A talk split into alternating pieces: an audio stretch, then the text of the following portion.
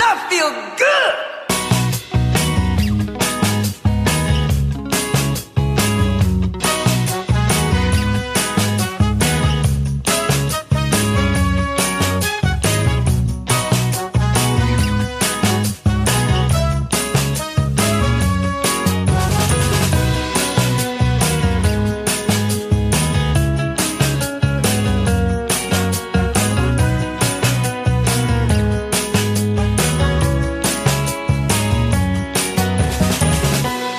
Bonjour à toutes, bonjour à tous, merci beaucoup d'être avec nous. Vous écoutez l'émission qui vous veut du bien? Bienvenue dans Bulle de Bonheur. Pendant 1h30, chaque semaine, on prend soin de vous. Grâce à trois chroniqueurs sur les 12 que constitue l'équipe, ils vous parlent chacun de leur spécialité en lien avec le bien-être et la vie quotidienne. Laissez-moi vous présenter les trois chroniqueurs du jour. Dans un premier temps, on va parler d'amour, on va parler mariage grâce à la bulle d'amour de Manuela. Salut Manuela. Salut Yann, bonjour tout le monde. Alors dis-nous de quoi vas-tu nous parler aujourd'hui?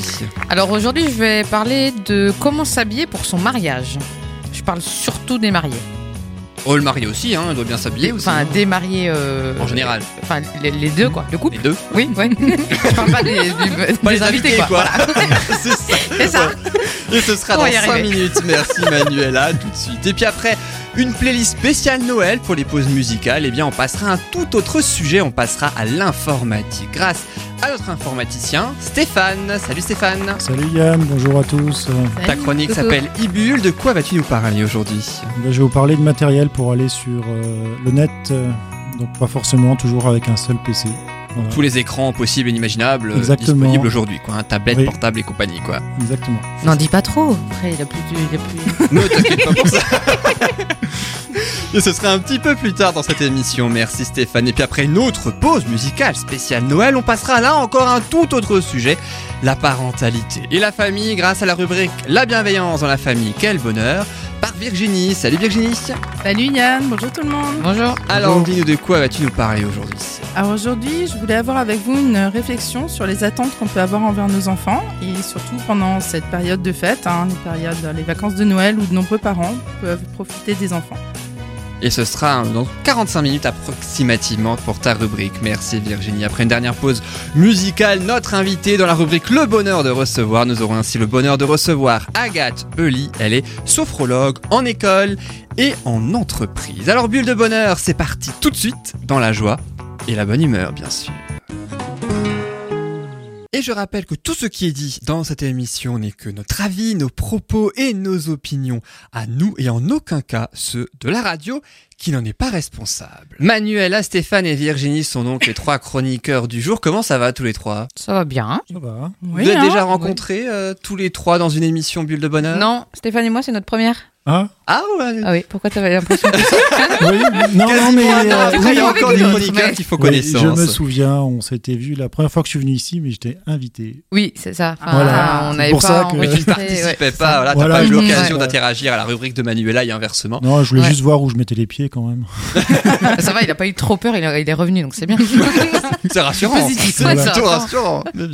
Et toi, Virginie, toi, tu as rencontré déjà Stéphane le mois dernier, Manuela aussi récemment? Euh, Pas trop ça récemment, fait ça faisait, ouais, petit ça faisait un moment. petit moment. Mais Ouais. euh, oui, oui, non, non, c'est déjà vu, ouais. Et euh, c'est la... alors aujourd'hui, c'est une émission légèrement spéciale. C'est la dernière inédite de 2019.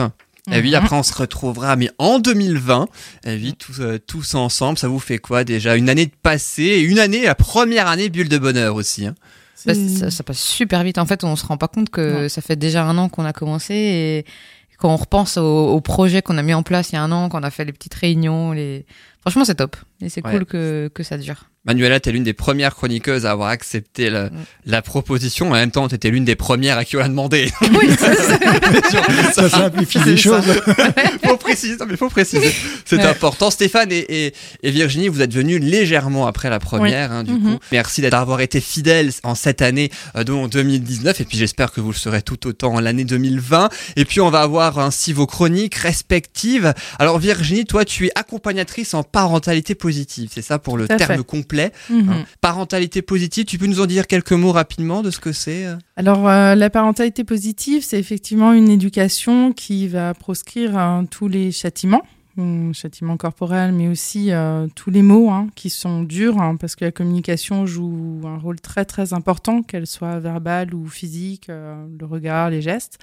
Donc c'est vrai que moi je travaille énormément sur le lien, sur euh, comprendre l'enfant en fin de compte, comprendre le développement aussi de son cerveau. Il y a énormément de choses, euh, une fois qu'on les comprend, on gère différemment, on pense différemment, il y a des mécanismes qu'on a depuis des décennies hein, qui sont mis en place. Donc moi je travaille là-dessus et, surtout du coup pour, euh, pour le bien-être de l'enfant et des parents. Donc par les ateliers, par des conférences, on peut mettre beaucoup de choses en place. Et tu vas nous proposer des réflexions sur les attentes envers nos enfants spécifiques à Noël. Tu parlais de Noël tout à l'heure dans la présentation, ou c'est aussi valable toute l'année euh, C'est valable toute l'année, mais effectivement spécifique parce que là, il y a, il y a du temps. Il y a vraiment du temps à passer avec ses enfants. Ouais. Surtout pendant les fêtes de Noël, hein, effectivement. Et puis, euh, ce sera, comme je le disais tout à l'heure, dans 45 minutes à peu près, même moins, euh, maintenant que tu nous proposeras euh, cette rubrique. Merci beaucoup, Virginie. Tu pourras assister aussi à la rubrique euh, de Stéphane sur l'informatique. T'as Ibule. Alors, toi, aujourd'hui, tu vas être connecté de partout. Tous les écrans, tout. Voilà, c'est ça. ouais. Comment exploiter au maximum sa liaison Internet. Alors, toi, tu es informaticien de métier, hein, c'est ça? Oui. Donc, j'imagine que tout ça, tu utilises quasi quotidiennement. Non, pas tout. Même quand pas? Non, non, non, non. non. Non, Tu as combien d'écrans à la maison euh, PC, tablette et compagnie euh, réunis? Euh, Peut-être une de plus à Noël, hein, on sait jamais. hein. Ah oui, on sait jamais. ouais. Et gentil de Papa Noël cette année. Ouais. Alors, euh, bah, il y a déjà pratiquement un PC par membre de la famille. Un téléphone aussi un téléphone aussi chacun, voilà. Mais c'est vrai qu'en tout cas, il y a beaucoup d'écrans, beaucoup de possibilités aussi. C'est ce dont tu vas nous parler euh, dans quelques instants. Quels outils pour quel usage, en fait, hein, c'est ça C'est ça, oui. Dans quelques minutes, dans quelques secondes, Manuela, c'est toi qui vas être jeté dans le bain avec ta Je bulle suis en train de d'amour. mettre la pression. hein.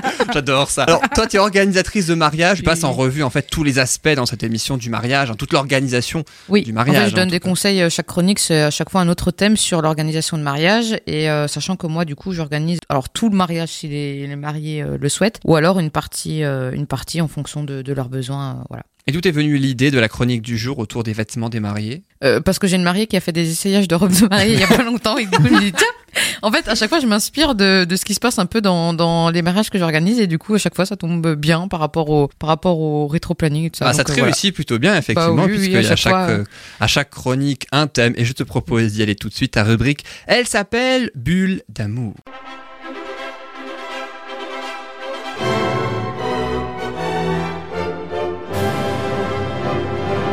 La musique de circonstance que on doit tous entendre, j'imagine, pendant un mariage, cette euh, souvent oui. Très fameuse souvent. musique souvent. Alors, les vêtements des mariés. Alors, quels sont tes trucs et astuces euh, à ce niveau-là? Alors déjà pour la robe de mariée, je pense que la robe c'est quelque chose d'important. Enfin Virginie, toi tu t'es mariée donc euh, En robe, effectivement. en robe effectivement. hein. Et puis c'est surtout quand on est une, une fille, enfin surtout quand on est petite fille, la robe de mariée c'est un peu le, le rêve, voilà, la robe de princesse, le petit truc. Oh oui.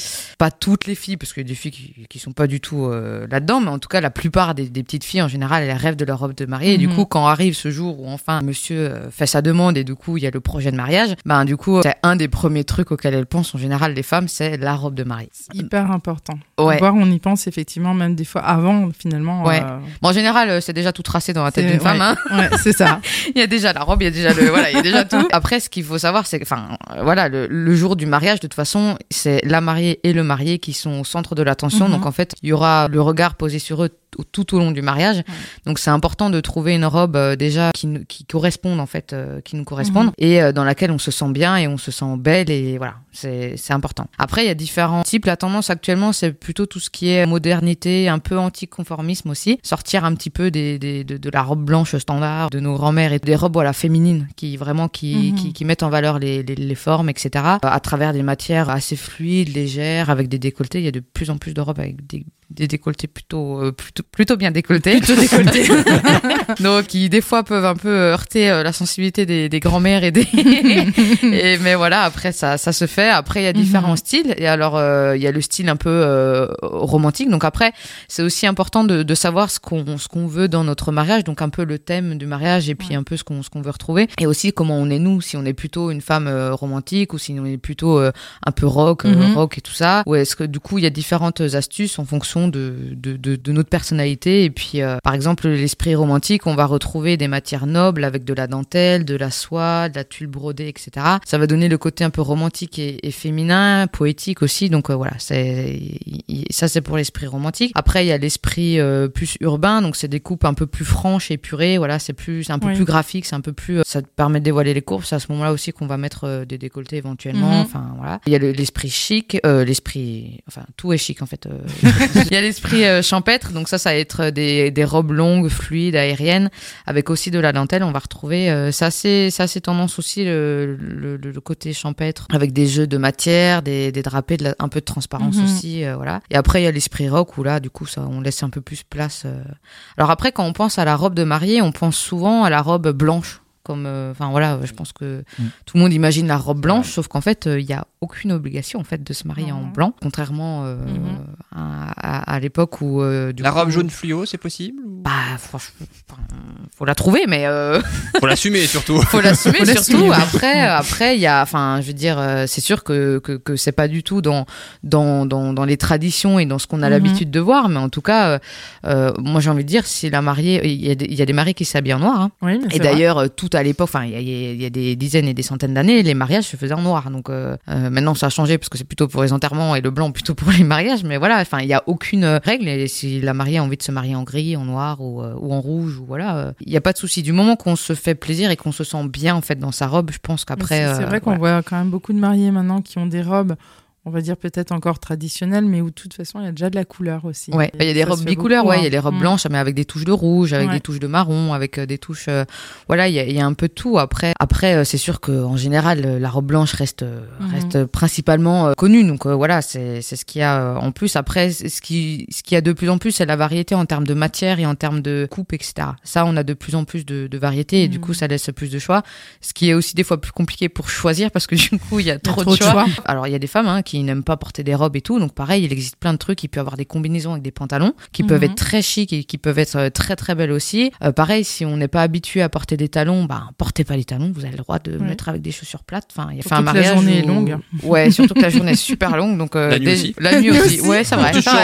Oui, c'est important de préciser que la nuit aussi. Mais euh, moi, j'ai connu une mariée qui, qui avait une super belle robe très féminine et tout. Elle a mis des Mhm. converses blanches, euh, euh, mais avec de la dentelle, donc hyper bien travaillé. Ben, ça faisait super bien. Et puis en plus, en général, la robe, vu qu'elle est longue, on voit rarement les chaussures. Donc, Oui. euh, donc c'est pas là où on va s'attarder le plus. Donc euh, voilà, si vous avez pas envie de mettre de talons, bah mettez pas de talons. Enfin, Carrément. faut, faut, faut vraiment que ce soit pour la robe ou les accessoires ou les chaussures, c'est soyez juste à l'aise quoi, parce que vous avez quand même passé toute la journée dans votre tenue, euh, plus effectivement une, bonne partie de la nuit. Euh, donc c'est important de se sentir à l'aise. Et puis si vous avez pas envie de mettre de robe, euh, il y a des pantalons ou alors ça Mhm. existe aussi maintenant les robes courtes. Ou il y a des robes aussi. J'avais j'avais bien aimé le principe où en fait euh, c'est une robe longue. Et en fait c'est un système de, de scratch ou d'attache qui fait qu'au au courant de la soirée en fait on peut enlever le bas de la robe et du coup après se retrouver avec plus une robe de soirée. Et du coup te retrouver avec une robe en fait euh, à hauteur de genou par exemple. Mhm. et du coup ça il y a le côté moins volumineux etc donc euh, ça peut être aussi des, des, des petits trucs sympas. Donc voilà.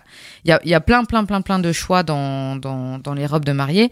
Et justement pour les essayages il y a plusieurs petits conseils que, que, que je veux donner. Déjà c'est de pas faire trop de boutiques parce qu'après, le problème, c'est déjà dans une boutique, il y a énormément de choix. Alors, si en plus on prend rendez-vous dans quatre ou cinq boutiques, On se Enfin, perd. on, on se perd. Donc, Ouais. c'est de prendre un ou deux rendez-vous dans, dans deux- une ou deux boutiques différentes, spécialisées là-dedans. Donc, ça, pareil, hein, il y a des boutiques spécialisées euh, dans tout ce qui est habillement de mariage.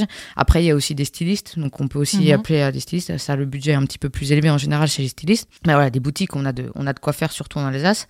Euh, après, du coup, c'est que quand on fait les essayages aussi, c'est de garder l'esprit ouvert. C'est-à-dire que souvent, en fait, on va partir sur un modèle bien précis. Sauf qu'en fait, on va peut-être pas se rendre compte que par rapport à notre morphologie ou notre couleur de peau ou notre couleur de cheveux, etc., c'est peut-être pas ce qui nous met le Mhm. plus en valeur. Donc, c'est toujours d'écouter les conseils des, des stylistes parce que voilà, c'est elles qui vous amènent les robes à essayer et tout. En général, elles ont quand même beaucoup d'expérience et elles connaissent euh, à force. Mhm. Après, faut pas, faut, faut pas non plus, euh, faut, faut que ça reste un coup de cœur. Faut que ça reste, voilà, quand on met la robe, on se dit waouh, c'est celle-là quoi. Et ça, euh, à partir du moment où c'est ça, ben voilà. Elle est choisie, quoi. elle est choisie ouais. et puis la Mhm. styliste elle peut le dire ce qu'elle veut euh, voilà ce sera celle-là et pas une autre mais de quand même garder l'esprit ouvert et d'écouter quand même les conseils et, et ce qui est important aussi c'est de d'essayer les robes qui correspondent à notre budget parce que sinon on est un peu peu frustré parce qu'on utilise, des, enfin, on essaye des robes, on se dit ouais, mais c'est bon, j'essaye ça, ça, ça. Sauf que bah, s'il y a des robes à 3000 euros qui nous plaisent, on a un Mhm. coup de cœur, mais qu'on a un budget de 1000 euros, ben, ça va être compliqué, quoi. Donc euh, voilà, essayez aussi de définir un budget à l'avance. Et en côté prix, pour les robes de mariée, on trouve un petit peu de tout. Ah, tu trouves de tout, ouais. Tu trouves de tout. Alors, dans les boutiques spécialisées, tu peux commencer avec des robes à 500, 600 euros. Des, des robes de Mhm. mariée, hein, pas des robes Mhm. de cocktail. Parce qu'après, ça se fait aussi, hein, de, des mariés qui prennent des robes de cocktail. Du coup, qui seront pas forcément blanches, mais voilà, qui seront dans une autre couleur. Mais en tout cas, en robe de mariée, ça peut commencer à 500, 600 euros et ça peut aller très très loin. Enfin, ça Ça peut, va vite, hein. ouais, ça peut aller très vite. En général, en moyenne, en moyenne, les mariés dépensent à peu près entre 1000 et 1500 euros avec les accessoires. Donc Mhm. après, il y a tous les accessoires qui vont à côté, les, les chaussures, le voile, etc. S'il y, y a un voile. Donc ça reste quand même un budget. Donc c'est important de se sentir bien et d'avoir vraiment ce coup de cœur. Après, il peut, voilà, il peut y avoir des robes très très bien à 500, 600 euros euh, qui, qui sont qui sont très très belles et qui mettent en valeur aussi. Donc euh, voilà, il y a, il y a pas, c'est pas parce qu'on va en prendre une à 3000 euros qu'on sera mieux que dans une qui a 600 euros. Voilà. C'est, après c'est. Euh, après, il y a, il y a aussi effectivement la période euh, des soldes. Justement, dans trouver, les hein, astuces, dans vrai, les hein. astuces, alors il y a, il y a effectivement les soldes, il y a aussi des fois les ventes privées qui peuvent Aussi. euh, marcher, et il y a un truc, alors après on est adepte ou pas, mais on peut aussi louer des robes de mariée. Oui. Parce qu'en fait, euh, finalement, tu la portes une fois dans ta vie, normalement. Je ne pas que tu te remaries pas après. Oui. On va se remarier avec la même robe du précédent mariage. un peu, oui, oui. Pour les économies, Oui. c'est bon. hein. Oui, oui. Oui, si enfin tu- bon. enfin, quoique, si tu te remaries une deuxième fois, en général, les économies, euh, c'est pas faux. entre le divorce, loupé. le remariage C'est et tout ça, voilà. là. c'est- pas faux, surtout le divorce. C'est loupé. Mais en tout cas, euh, voilà, il y en a qui, qui, qui louent aussi leur robe, ou alors il y en a qui achètent leur robe euh, et qui la revendent après. Après, il y en a qui veulent la garder, mais il y en a qui la revendent. Donc après, c'est un investissement, mais Mhm. voilà, qui qui perdure pas. Donc ça, c'est pour les astuces budget. Donc voilà, il y a des choses, euh, il y a des choses à faire. Donc après, il y a aussi des couturières qui font les robes. Alors après, c'est souvent un petit peu plus cher, mais du coup, ça permet de faire un truc vraiment euh, complètement personnalisé et complètement euh, unique, quoi. Donc ça, Mhm. ça peut être sympa aussi. Après, ça dépend toujours de- du budget. Après, donc il y a la robe. Donc ça, c'est la, c'est la robe. Ce qu'il faut, c'est l'essayer au minimum 6 à 8 mois avant le mariage. Parce qu'il Mhm. faut penser aux retouches. Il faut déjà penser au fait que les- l'essayage qu'on fait en général, c'est pas cette robe-là qu'on va prendre, c'est elle sera fabriquée, etc. Ouais. Euh, Donc il faut un temps aussi de fabrication. Ensuite, quand on la reçoit, il va y avoir les retouches pour euh, voilà qu'elle soit pile poil euh, adaptée au corps et en juste un mois avant le mariage en général il y a les dernières retouches au cas où soit on a perdu du poids soit on a pris deux trois petits kilos en général c'est plutôt on perd du poids hein, parce qu'on est motivé pour Sauf si on est enceinte. Ah c'est arrivé Non, perdre du poids, oui, mais prendre du ventre, forcément. ah oui ouais ouais Mais ça, ça Ça- se... elle le prévoit aussi. euh, oui après voilà retouches. c'est Ouais. oui oui Ouais, ouais. Après, voilà, ça, ça se fait, donc les retouches. Mais c'est, voilà, faut quand même y aller minimum 6 à 8 mois avant le mariage Mm. pour être sûr de, déjà de, de trouver la bonne et puis après d'avoir le temps de faire les retouches et tout. Après, du coup, pour, parce que la robe c'est important, mais après, ce qui est important aussi, c'est tout ce qui est accessoire. Alors là, il y a beaucoup de choses, donc pareil, attention à ne pas surcharger, euh, Mm. voilà, qu'il y ait de l'harmonie et de l'équilibre, euh, parce qu'entre les bijoux, le voile, euh, il peut y avoir les gants, il peut y avoir la couronne de fleurs, il peut y avoir euh, des accessoires de tête, etc. C'est juste de pas trop surcharger. Voilà. Ouais. Si on met euh, un gros collier, c'est d'éviter d'avoir des grosses boucles d'oreilles aussi, des grosses bagues et tout. Si on met une couronne de fleurs, voilà, c'est un petit un petit collier Mm. éventuellement euh, euh, plus petit et plus discret. Donc, euh, mais c'est important parce que du coup, ça ça termine la tenue et ça donne du style en fait à la tenue. Donc c'est important la robe. Mais ouais. voilà. Les chaussures, pareil. En général, de toute façon, lors des essayages, en fait, les boutiques demandent en fait d'avoir le d'avoir le, les chaussures et les, Mhm. le- les sous-vêtements aussi. Parce que du Oui. coup, ben, les retouches vont se faire aussi en fonction des sous-vêtements. Alors pareil, si vous n'avez pas trouvé les chaussures euh, que vous allez porter le jour J, au moins la hauteur de talon pour euh, la, la, Ouais, la ça robe compte, et ouais. pour la longueur de la robe. Voilà. Donc ça, c'est pour la partie des madames, qui est quand même la plus grosse partie parce qu'en général, c'est quand même euh, la dame qui a le plus... C'est pas faux. le plus voilà le- le- le- mais pour les hommes il y a plein plein de choses aussi qui se font et de, de plus en plus de belles choses moi je trouve honnêtement il y a Ah. il y a, il y a de belles choses qui se font après il y a aussi plusieurs types de costumes. Il, il va y avoir le smoking il va y avoir le costume trois pièces avec le petit gilet intérieur il va y avoir le costume deux pièces euh, on va dire basique mais qui sera un peu plus travaillé et il y a aussi la queue de pie. Il y a, il y a plein plein de il y a plein de choses qui peuvent être faites. Euh, pareil les accessoires. Alors euh, ce, qui, ce qui est vachement tendance c'est tout ce qui est nœuds papillons en bois. Ça En change bois un peu des ouais des, nœuds papillons en, en tissu qui sont déjà très très bien hein, qui font qui, qui, qui changent un peu de, de la cravate. Mais ouais des petits nœuds papillons en, en bois et c'est super sympa. Et du coup euh, en associant bien les couleurs et tout avec le costume ça peut être super sympa après, il y a les boutons de manchette, voilà, il y a aussi des accessoires. Ce qu'il faut se faire attention aussi, c'est euh, de bien associer les matières et les couleurs et les motifs. Parce que voilà, euh, On va pas mettre euh, une, chemise en dessous euh, verte avec euh, verte pomme avec euh, un gilet, enfin une, une veste. voilà, c'est important aussi de que ce soit harmonieux. Mm. Et si on peut retrouver des petites touches par rapport à la mariée. Ça peut être super sympa aussi. Voilà, il y a le côté Ouais. raccord. Euh, après, pareil, il n'y a pas de règle. hein. Euh, Si vous avez envie de vous marier en jeans et puis en, en belle chemise avec des belles chaussures, euh, ça peut aussi. hein. Enfin, moi, je connais, euh, voilà, il y en a qui vont se marier. Bah, lui, il aura des converses, quoi. Alors, il aura un costume, mais par contre, il a envie de converse rouges. Donc, il aura Mais ses converses rouges. C'est mieux et- parce qu'il reste eux-mêmes. C'est ça, en fait, c'est ça. précieux. Et, ouais. et c'est ce, et c'est justement, c'est, la conclusion justement de, de ce que je voulais, parce que du coup, après, il y a aussi l'habillement justement des, des demoiselles d'honneur et des Mhm. témoins et tout. Alors pareil, ça, il n'y a pas de règle. Il y en a qui veulent que les témoins soient habillés toutes pareilles, les demoiselles d'honneur pareil. Il y en a pas. Après, ça, ça dépend. C'est, à vous de choisir. Si les demoiselles d'honneur ont un peu toute la morphologie, en général, on arrive à trouver une, une robe sympa. Après, ça peut être juste une couleur. Moi, je sais que j'étais témoin à un mariage. On avait euh, les deux témoins, on avait euh, la même couleur, mais par contre, on n'avait pas du tout le même style de robe parce que pas Mhm. du tout la même morphologie. Mais du coup, c'était super sympa. Mais après, il y a pareil, il y a pas d'obligation. euh, Voilà. Ce qui est important, c'est en gros, sentez-vous bien dans votre tenue, éclatez-vous à trouver la tenue qui vous correspond par votre personnalité, par le thème de votre mariage, parce que c'est important aussi de, rester dans, dans le thème du mariage. Mais voilà, vous allez être les stars de la journée, donc juste rayonnez votre bonheur à travers, euh, à travers vos vêtements et franchement, euh, ça va le faire. Et, et voilà. Et il y a plein plein de choses à faire. Après, c'est euh, de quand même se décider et puis et puis ch- choisissez en fonction de vos coups de cœur, quoi. C'est tout. Voilà, Mm. en fonction de ce qui vous plaît.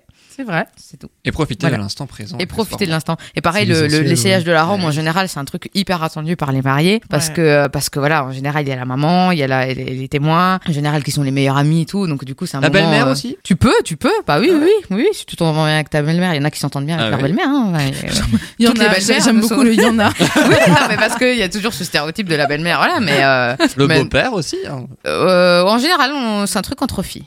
Non, c'est pas ça ce que c'est je disais par rapport à l'émission où Patricia de Chronique Sophrologie était là où elle disait il n'y a pas que la belle-mère aussi, il y a le beau-père Ah, aussi ah qui oui, est aussi, il y a le important. papa- oui, oui, oui, bah. En tout cas, pour les essayages, en Les général, c'est un truc entre filles. et le beau-père il va pour le marier quoi. Oui, oui, en général, oui, oui. Et donc du coup les femmes sont pas forcément obligées d'être en robe de mariée ou c'est quand même préférable entre guillemets. La mariée, tu veux dire? Ouais la mariée ouais. Ah non, c'est pas obligatoire. Non, Elle peut, elle peut aussi venir avec des converses et puis en jean basket. euh. Bah, c'est l'envie, oui, oui. Et puis après, c'est pareil. euh, dans, rare, dans les mariages homosexuels aussi maintenant, parce que maintenant ça se fait euh, très régulièrement. Euh, Il y a la femme, il y a une femme qui peut être. Alors des fois, il y en a les deux, elles ont, elles sont en robe. Ben moi, j'en ai fait un où euh, il y en a une qui était en costard avec euh, des belles chaussures et tout, qui ça lui allait super bien, et l'autre plus féminine avec une petite robe et tout. Mais pareil, pas du tout une robe, pas du tout une robe blanche comme on l'imagine et tout. Euh, mais ça- mais ça leur allait super bien parce que ça leur correspondait parce qu'elles sont Ouais. pas dans parce que voilà c'est c'est dé- déjà compliqué il y en a certains qui adorent ça parce que du coup ils vont être euh, au centre de l'attention pendant toute une journée et il y en a ils sont hyper timides et hyper introvertis et du Mhm. coup c'est très compliqué pour eux de se dire qu'en fait toute la journée ils vont être euh, ils vont être observés on va leur on va les féliciter etc donc euh, ils ont pas envie d'en rajouter encore et du coup ils préfèrent rester eux en, en gardant des tenues euh, plus simples mais il y a pas de il y a pas de oui si tu as envie de te marier en jeans et en basket, en basket bah voilà Alors malheureusement t'as pas eu beaucoup de temps pour parler des hommes. hein. ouais mais après En parce qu'en général Mais ça peut faire aussi l'objet d'une prochaine chronique. Oui, oui, oui, ça pourrait, ça pourrait effectivement. Après, en général, on met l'accent sur. C'est vrai que quand on parle mariage, Oui, on a tendance un peu à vous laisser de côté les hommes. Je sens la frustration, Yann, euh, dans ce que tu dis. Je sens, je, je comprends, je comprends. Ah, je me suis jamais marié donc. Le jour où tu te marieras, on fera focus sur euh, sur toi et sur ton habillement. Eh ben, j'espère que t'es Manuela va s'occuper de toi. Bah, j'espère qu'elle est patiente, c'est pas demain la veille que ça arrivera. Merci beaucoup Manuela pour ta belle bulle d'amour pour commencer en plus. Voilà, tu réponds de l'amour et avec le mariage donc dans cette émission pour euh, bien la débuter dans quelques instants. Ce sera à ton tour Stéphane. On- Alors là on parlera d'informatique, un tout autre sujet. Mais par contre le lien qu'on peut faire entre les deux c'est que généralement après le mariage on regarde les photos sur une tablette, sur un appareil photo. Ah, bien, bien, bien, bien. Ah ouais, Bien, bien. Il y a de l'imagination, ici, hein, ouais. Et puis en plus ça tombe bien parce que tu vas nous parler tout ce qui est tablette, portable, PC, fixe et compagnie. Quels outils pour quel usage hein. Oui, c'est ça, oui. Et ce sera justement dans quelques instants. Et puis il y aura évidemment la chronique de euh, Virginie autour de la parentalité. Ce sera juste après ça une musique spéciale Noël. Bah oui, c'est bientôt Noël, donc en même temps ce serait dommage de passer à côté. Et on se retrouve juste après. À tout de suite dans Bulle de Bonheur. It's Christmas time. There's no need to be afraid. At Christmas time, wedding light.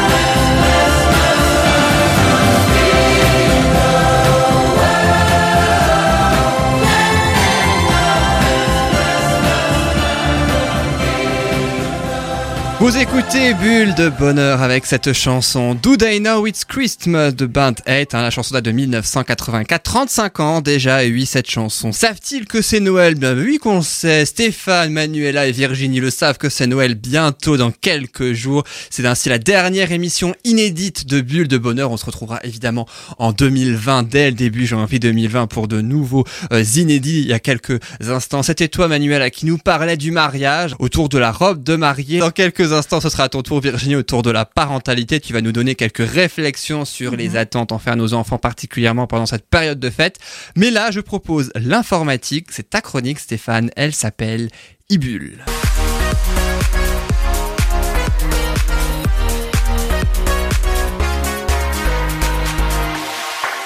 Alors dis-nous un peu quels outils pour quels usages selon la tablette, le portable, le PC ou le fixe notamment. Dis-nous tout ou presque. Oui, alors euh, les usages, euh, j'ai plus axé sur l'accès à Internet en fait. Donc, euh, mais il y a certains matériels qui ont effectivement des, comment dire, des, où tu as des limitations quoi. Voilà, donc on peut pas faire tout avec euh, tout le matériel. Pour Internet, généralement, on a tous une box. Mhm. Et donc la box, il y a un media center dessus. C'est ce qu'on atteint généralement l'abonnement triple play. Est-ce que vous savez ce que ça veut dire triple play? Il doit y avoir trois choses dedans. C'est ça. Voilà, c'est ça. Bravo Manuela Merci. Donc euh, triple play, il y a le téléphone, la télévision et Internet. ah, et si t'as pas la télé, c'est un Biplay, c'est ça? Non, parce que moi j'ai Euh, pas de télé donc. euh, Ah, Je me suis jamais attaché à savoir, savoir, ça s'appelait Biplay. euh, Ah ouais. ah. Bon, bref. Ouais. Bah tu vois, comme quoi j'ai. Hein tu Ah poses ouais. une bonne question. Voilà. Bah oui. Sur les médias center, euh, la plupart du temps, euh, bon, moi j'ai personnellement une Freebox, et donc on a euh, dessus un navigateur internet. Mm. La seule chose, c'est que la télécommande là pour aller chercher les lettres dans le clavier, et tout ça, c'est Mhm. compliqué. Donc si on veut un accès internet facile, pas cher, euh, rapide. On peut aller avec sur sa télé, sur sa Freebox, avec un clavier qui est dans le commerce. Il y a des claviers spéciaux, enfin spéciaux qui servent pas qu'à ça. On peut les aussi les mettre sur un smartphone, sur une tablette ou autre. Mais j'ai déjà vu des, ta- des, des claviers où on a le comment dire la même souris que sur les portables, la Oui. plaque, le, Mhm. le notepad. Et donc ça permet d'aller sur internet avec un clavier confortable et on branche euh, en USB sur la sur la Freebox. Ah ok, je connaissais pas. Donc on pilote euh, sur la télé, donc on peut aller chercher sur internet euh, ses recherches. Il y a, il y a un navigateur, hein, on peut aller voir ses mails, euh, ça. Et donc vous avez accès à, à vos programmes sur la Freebox avec le clavier et la- le notepad. C'est plus simple d'utilisation quoi. Ah fait. largement, ouais. Ouais, ouais. Ouais, c'est parce plus- que et ça va plus vite. Oui, oui, ouais, ouais. Parce que déjà, avec les doigts sur le téléphone, des fois, pour écrire, euh, Ouais. c'est pas forcément rapide. Mais alors, si en plus, tu as une télécommande où il faut passer d'une lettre à l'autre, Ouais, c'est super long. non, c'est même pas la peine. Et sinon, il existe aussi un autre petit appareil qui s'appelle le stick PC. Alors, le stick PC, c'est comme une clé USB. Et là, on met ça sur la télé, mais sur le port euh, HDMI. HDMI, c'est ce qui permet de, de Mhm. rentrer la vidéo, le son sur la télé. En fait, euh, ça, c'est le PC et l'écran, c'est la télé. D'accord. Ok. Donc Mhm. euh, dessus, il y a des USB et c'est un- on a ça et ça existe euh, sous Windows 10. Donc euh, voilà, c'est pour un ordre de prix, ça vaut 110 euros. Donc on a une un ordinateur finalement d'appoint pour 110 euros sur Ouais. euh, sa télé. Sur un grand écran. Enfin, Voilà. en fonction de la taille de la télé. euh, Ouais, bien plus sûr. grand ouais. qu'un petit ordi, on va dire. Mm, oui. Tout à fait. Et sinon, il y a autre chose qu'on peut mettre aussi, ça s'appelle le Raspberry Pi. Alors ça, c'est déjà un fait. peu plus... euh, Si tu dis, qu'est-ce que c'est alors On t'écoute Virginie c'est pas blanc et noir. On a perdu Virginie. En attendant, la Virginie, Avec le Pi, et voilà. Non, mais il y a un truc en plus avec les couleurs aujourd'hui. C'est du coup blanc et noir et rouge. Et voilà. Euh, Je suis oui, perdue oui. là. Je suis perdue. C'est Noël, c'est pour ça. Euh, le rouge, c'est pour Noël. hein. Ah oui, ça oui. Bref, passons, co- Donc, euh, continuons. c'est Alors- c'est finalement un petit ordinateur. euh, c'est grand comme, euh, je sais pas, moi, on pourrait dire euh, une grosse boîte d'allumettes, quoi. Donc c'est assez Ah petit. euh, Ça s'alimente euh, comme un téléphone portable avec euh, donc euh, la, la fameuse prise USB et puis le chargeur. Et on peut trouver ça des kits euh, pour moins de 100 euros aussi. Donc par contre là c'est un peu plus technique parce qu'il faut euh, initier une mini carte SD avec le système et tout ce qu'il faut, mais sur internet on peut retrouver comment dire des systèmes d'exploitation clés en main par rapport à ce qu'on veut faire. Et notamment dessus on peut retrouver euh, il y a internet, il y a les, des, des jeux, il y en a même qui ont réussi à faire des anciens jeux style NES ou autres sur ce genre d'appareil. Donc c'est assez ludique et on peut faire beaucoup de choses avec. Et c'est vrai que c'est très intéressant. Bon il faut aussi faut quand même manipuler, quoi. C'est Ouais, pas non faut plus, s'y euh, connaître voilà, euh, enfin s'y connaître. En informatique, moi j'ai l'habitude de dire, il faut surtout savoir lire. Oui, Mm. c'est pas faux. Voilà. faut avoir envie de lire. Voilà, avoir envie de lire, parce que sur euh, sur internet on trouve les tutos, quoi, tout ce qui permet de le faire, quoi. Voilà, donc c'est c'est assez bien. Moi j'en ai un à la maison et ouais, c'est vrai qu'on peut faire beaucoup de choses avec. Après, il faut prendre le temps, quoi. Et ensuite on passe comme appareil au smartphone. Donc euh, maintenant pour aller sur internet, les smartphones, je veux dire. Ils sont de plus en plus grands, euh, il y a de plus en plus de fonctionnalités, on peut faire plein de choses avec. Mais quelque part, ça reste encore, euh, comment dire, un écran petit, quoi. Si on veut chercher des, des infos sur le net, euh, faire une recette, par exemple, avec le smartphone, ça va bien juste pour chercher sur le coup, Ouais. quoi. Mais après, s'il faut suivre, lire, lire un, un livre ou autre, un, euh, c'est un peu plus compliqué, quoi. Même pour passer des commandes, des fois, t'as des, des... En fait, quand tu vas sur le site internet, tu veux passer et en fait, t'as pas accès à certaines, À Oui. certaines infos. à certaines Mhm. infos et tout ça, et du coup, c'est un peu. Ouais, ouais. Ouais. Pas t'as pratique, certains qui sont pas très, on appelle ça responsive, quoi. Ça veut dire un site responsive, c'est un site qui va s'adapter à tous les écrans, quoi. Mm. Et il y en a Oui. certains qui sont pas toujours bien faits, Oui. ou alors ils sont trop touffus, ce qui fait qu'on est obligé de zoomer dessus pour Oui, voir, oui, et tu lis ça, finalement presque Ouais. lettre par lettre, quoi. Ouais. Ouais. Et du Donc, coup, t'as ça- oublié ce que tu cherchais parce que tu. Trop. voilà. Donc après, quand vous en êtes là, vous pouvez passer à la tablette. Mm. Donc la tablette, écran plus euh, grand. des écrans plus grands. ouais. Mm. Donc généralement les, les smartphones, on arrive jusqu'à quoi euh, 7 pouces, euh, 8 pouces, ouais 7 pouces maximum, je pense. Alors que les tablettes, elles commencent à 7 pouces. Donc Ouais. on a vraiment le lien.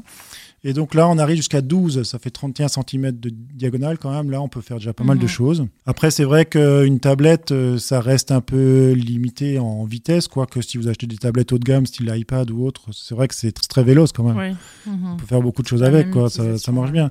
Mais bon, c'est quand même pas tout à fait pareil. Par contre, sur une tablette, par exemple, vous pouvez brancher le clavier qu'on disait avant, donc ça devient déjà plus confortable d'avoir un vrai clavier. Mhm. Et bien que c'est pas le but, hein, quand même, le but c'est d'avoir, euh, c'est souvent de l'avoir en main, de le, de le transporter, d'aller n'importe où avec, quoi, Mm. voir le film ou autre, euh, voilà. Donc de la tablette, on arrive au Chromebook. Alors Chromebook, est-ce que ça Le vous dit quelque me chose parle, ouais. Oui, je crois qu'ils en font de la pub, non, en ce moment, à la télé? Moi, je sais pas. Sûrement, avec Noël qui arrive. euh, Bah vas oui, avoir plein forcément, de. Surtout là en ce moment. Ouais. Euh, Chromebook, bah, ça doit être euh, entre la tablette et le PC, non? Enfin, le PC portable, je sais pas. Oui, c'est un peu, c'est entre les deux effectivement. Alors euh, là, euh, déjà, ça va de 140 à 1500 euros. Donc c- 140 pour les plus petits, quoi. Généralement, le principe du Chromebook, en fait, c'est d'intégrer un navigateur Internet dans le logiciel. Mhm. D'où le nom Chromebook, parce que Chrome, c'est le Ouais. navigateur Internet de Google. Et ça permet donc d'avoir accès à tout ce qui est sur le web. Et donc, euh, généralement, on- les logiciels et tout ça, on les utilise en mode, on appelle ça en mode SaaS, c'est-à-dire en mode euh, soit location ou gratuit par rapport au web.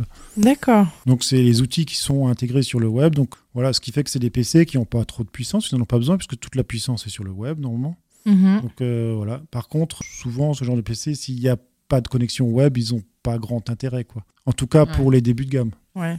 Après, c'est vrai que plus on va monter en haut de gamme, peut-être qu'il va y avoir disque dur et autres, mais c'est pas le, le but. En fait, le premier principe de ce genre de PC, c'était vraiment d'aller sur Internet avec un minimum de matériel Mhm. et de faire tout sur le web. Mhm. Donc, on va aller dans son Google Drive, on va chercher son fichier Excel, son fichier machin, on travaille avec, hop, et puis on le remet, quoi. Ouais, donc tout se fait à partir de là, effectivement. Voilà. Mhm. C'est un accès au web. Après, on peut passer donc au portable. Donc, le- les portables. Alors là, les portables, il y a à peu près, on pourrait Ordinateur dire, euh, portable, hein, c'est ça. Ordinateur portable, ouais, PC. Et donc là, on peut les classer en quatre groupes, quoi. On a les ultrabooks, donc c'est les PC très fins. J'en vois un sur le bureau là. Très fin, je te confirme. Voilà, donc Salut, euh, C'est celui de Virginie, hein, donc, il a amené pour sa chronique juste après. voilà. Oui. En attendant, on est sur les PC portables pour la chronique de Stéphane. Voilà, donc les ultrabooks ils vont de 400 à 2000 euros et là il y a du stockage quoi. On peut travailler déconnecté du coup sur, sur un ultrabook. L'accent est plutôt mis sur la légèreté, la portabilité. On peut l'emmener n'importe où. Mhm. On a quand même un vrai clavier, on a un écran. Ouais. Voilà, donc euh, c'est quand même très accessible, c'est bien. Mais il y a pas, généralement il n'y a pas de lecteur DVD par contre. Non, je te confirme. en tout cas, le mien, non. Voilà. Mais on peut, on peut en rajouter un, je crois, non? Oui, ça existe des lecteurs DVD que tu mets sur un port USB par exemple. L'ordinateur portable, j'ai arrivé que moi j'ai aussi, on peut pas mettre de CD ou de DVD ou machin. Puis on m'a mis- on m'a dit qu'on peut acheter une sorte de lecteur, il faut brancher, Oui, faut c'est connecter ça, avec la clé USB, c'est ça? Oui, oui, Je avec le port USB, ouais, tu le branches dessus. Généralement, il y en a deux. Encore que maintenant, peut-être avec les nouveaux euh, USB, il n'y en a plus. Parce qu'il y en avait un pour l'alimentation et un pour les données. Mm. Parce qu'il faut du courant, quoi. Et en fait, l'accent est vraiment mis. Virginie est en train de regarder sur son Elle nous ordinateur fait en fait en direct. Alors, bah si déjà, on regarde. Virginie, hein. c'est de la radio, ouais, c'est pas de la télé. Mince. Et dedans, souvent, on met un disque SSD. Alors, ça arrive aussi sur les portables. Alors, le SSD, c'est. Avant, on avait des disques mécaniques. Donc, c'était des espèces de, de peignes qui étaient sur des, des plateaux en cuivre où il y avait les données qui étaient inscrites dessus. Donc, il y a la rotation, le- les, les mouvements de, des peignes qui font que ça met du temps. Maintenant, euh, avec les SSD, c'est plutôt style grosse clé USB. Donc, c'est une mémoire, c'est solid data. Et euh, donc, on peut mettre dessus donc les, les données, quoi. Et c'est vrai que ça va beaucoup plus vite au niveau, en termes de performance. Quoi. Par contre, euh, ils sont un peu plus chers. quoi. D'accord. Mhm. Mais c'est ce qu'on va retrouver dans le- ce genre de, de portable essentiellement parce que bah, justement, on met l'accent sur la, la partie alimentation aussi. Donc, euh, Ouais. voilà. Ensuite, on a le portable portable. Donc là, bah, il est un... Qu'on Bah oui, c'est l'ancien, Portable, C'est le portable. laptop. C'est original comme nom. le laptop. Donc euh, celui-là, il est un peu plus gros, quoi, finalement, euh, parce que dedans, il y a lecteur DVD, et puis il n'est pas tellement axé non plus sur euh, la partie euh, autonomie. Il est plus sur, bah, je l'emmène à un endroit, je le mets sur un bureau, quoi. C'est un peu plus confortable qu'un qu'un ultrabook. Et ensuite, on a le gamer, donc celui-là, bah, c'est la bête de course, quoi. hein. C'est le, le rapide. Ça, c'est pour les gamers, justement. Ah, voilà, c'est ouais, pour, jeux euh, vidéo. hein. Donc c'est pas tout ce qui euh, est jeux vidéo et. euh, voilà, ils sont Soit c'est puissant, je crois en général. hein, Oui, ça, oui, très puissant et aussi cher. Oui, ouais, ouais, j'avais vu. Par définition. Ouais, ouais. T'as une fourchette de prix à peu près Pour un euh, gamer Ouais. Ouais, j'en avais trouvé. 800 nous faire peur un peu. 800, 800 euros et tu peux monter jusqu'à 2000, 2005. euh, Ah ouais, quand ça même. dépend ce que tu mets Heureusement, dedans. je suis pas quoi. gamer alors moi. Et ensuite, on a aussi les hybrides. Ah Donc, oui. euh, Les hybrides, c'est les, des ordinateurs portables qui peuvent se transformer en tablettes. Un J'avais hésité quand j'ai j'ai Mhm. acheté un PC portable il y a pas longtemps. Euh, portable portable parce que du coup maintenant on a les catégories donc c'est un portable portable Euh, mais j'ai hésité effectivement avec les hybrides après je me suis dit est-ce qu'ils sont assez costauds? Est-ce que à force tu sais euh, je je sais pas je savais pas trop trouve que la faiblesse dans les hybrides, souvent, c'est les charnières. Quoi. Mhm. Parce qu'on n'arrête pas de les manipuler, de ouais les tourner dans tous les sens. ça me faisait un peu peur ouais. Le portable, justement, euh, c'est bien, on, a- on arrive à l'emmener partout, mais Ouais. quand même, il reste encore le fixe. quoi. Et le, le PC fixe, pour moi, je veux dire, si on n'a pas la nécessité de trimballer son PC partout, Mhm. ça reste quand même une bonne option. Quoi.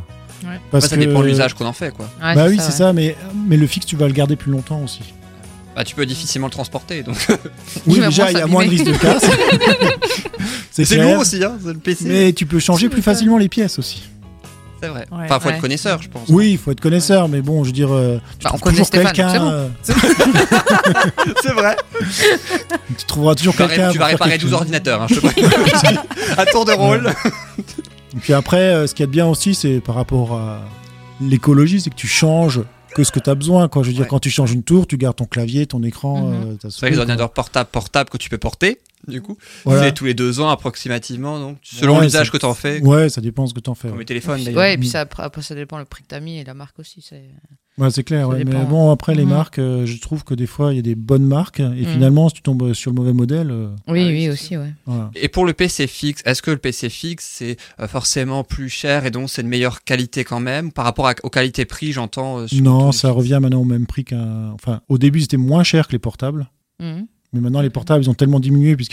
ouais ouais, c'est vrai que Voilà. ouais. donc c'est à peu près les mêmes prix. Et les gens achètent quand même beaucoup encore le fixe ou ils privilégient plus le portable quand même pour pouvoir emmener leur, leurs Alors, différents écrans. Je pense que les gens préfèrent maintenant les portables. Mm.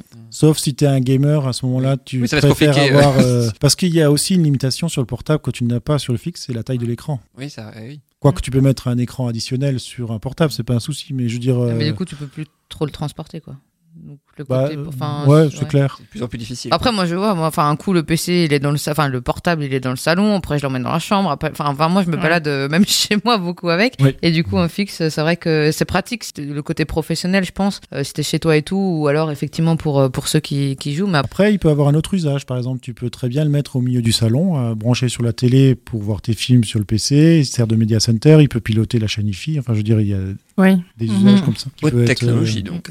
intéressants, quoi. Effectivement, tout comme ta chronique. D'ailleurs, merci beaucoup Stéphane pour cette belle e-bulle. Euh, Donc maintenant, on en sait un petit peu plus sur euh, les différentes connexions Internet autour des différents euh, supports et puis quels usages aussi on peut en faire. T'as déjà une idée pour la prochaine rubrique euh, dans un mois, l'année prochaine? Maintenant, ça va, t'as un peu de temps, c'est l'année prochaine. Ouais, ouais cool.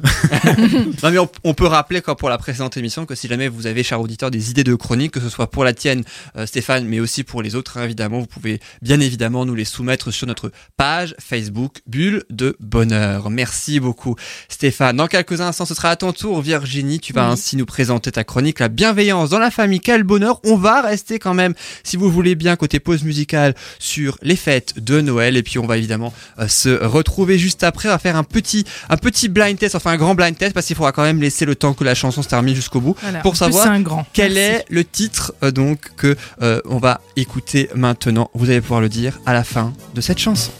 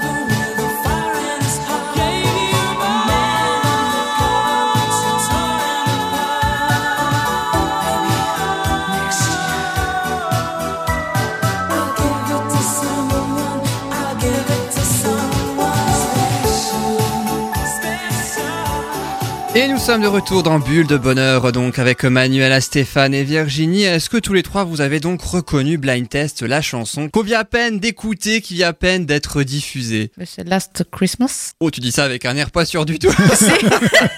si. le titre, si. Mais alors après, pour te dire euh, l'interprète et tout, ça je, ça, je sais pas. Je suis nulle en blind test, donc. euh, Ah bah raison de plus pour en faire un alors. La chanson s'appelle Last Christmas, c'est de Wham. Euh, donc ça date de 1984, la même année que la chanson de tout à l'heure, hein, I Know It's Christmas. 84. 35 84. ans, ces deux Oui. chansons déjà. Et puis c'est un hommage aussi à George Michael. Il est, Toute ma décédé, jeunesse. il est décédé le jour de Noël 2016, le 25 décembre 2016. On va peut-être parler de quelque chose de plus gai Oui, maintenant, hein Je suis d'accord aussi, personnellement. Après ta chronique, Manuela, et puis celle de Stéphane, respectivement, autour du mariage et de l'informatique, c'est à ton tour. Virginie, on va se rassembler, toute la famille va se rassembler autour de Mhm. ta chronique. Euh, donc, je rappelle le titre, La bienveillance dans la famille, quel bonheur, c'est le nom de ta chronique.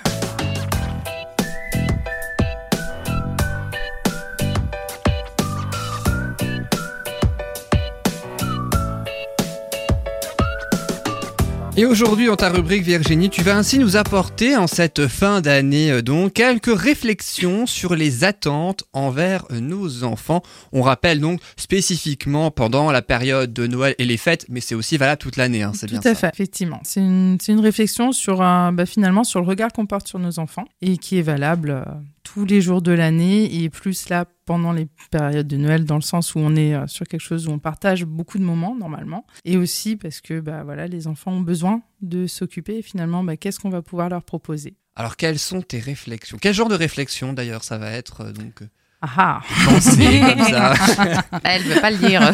Voilà, Bah, c'est C'est-à-dire ça. c'est-à-dire que ça va être compliqué parce que c'est maintenant qu'elle doit les dire. Alors, quelles sont tes réflexions, Virginie? J'aimais bien l'idée de Manuela. Ouais, Non, non. voilà, l'émission est pliée, c'est bon, on va rentrer. Bien sûr, Joyeux Noël, belle fête de fin de Noël. Bonne année, à l'année prochaine. Allez, vas-y, Virginie. Non, effectivement. Alors, il y a, y a quelque chose, moi, qui m'interpelle beaucoup par rapport aux parents que je suis amenée euh, à rencontrer, aux professionnels aussi, c'est le regard qu'on va porter sur l'enfant.